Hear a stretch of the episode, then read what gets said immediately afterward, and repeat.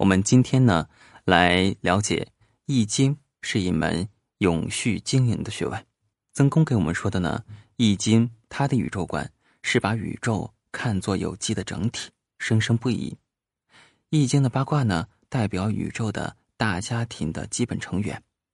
乾象代表父亲，坤象呢表示母亲，震象呢表示长子，坎为次子。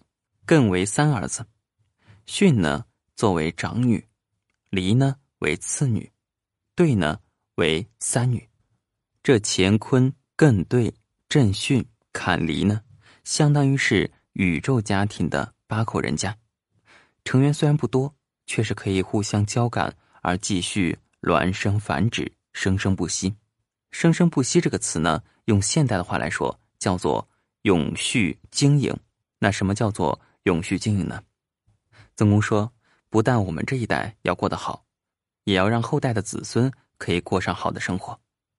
今天的环境保护、生态保持以及节能减耗，都是人类生活永续经营的必要措施。”《易经》指出，八卦相乘，化为六十四卦，代表生生不息。基本原则就在于治中和的道理。当今呢，是一个地球村的时代，和平与发展。必须相辅相成，缺一不可。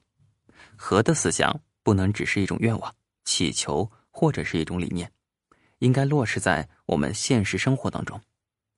唯有和而不同，才能有效化解全球化与本土化的冲突和抗争。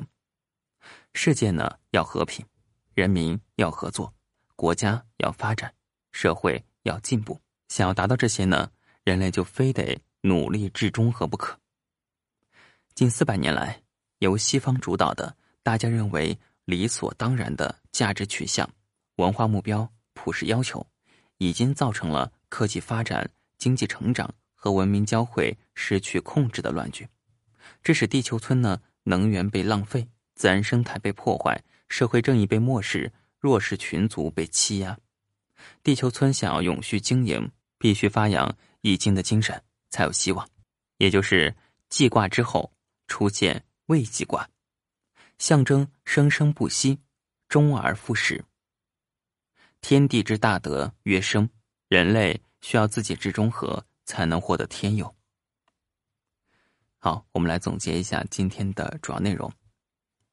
那么，《易经》呢，它是一个永续经营的学问，也就是《易经》要达到一个生生不息的一个要求。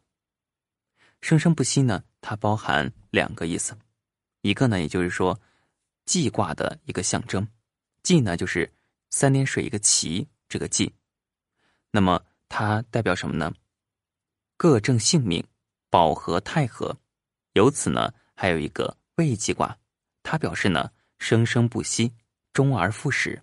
这其中呢包含两个单位，这也是两个最基本的单位，其中一个呢是家庭。还有一个呢，叫做至中和。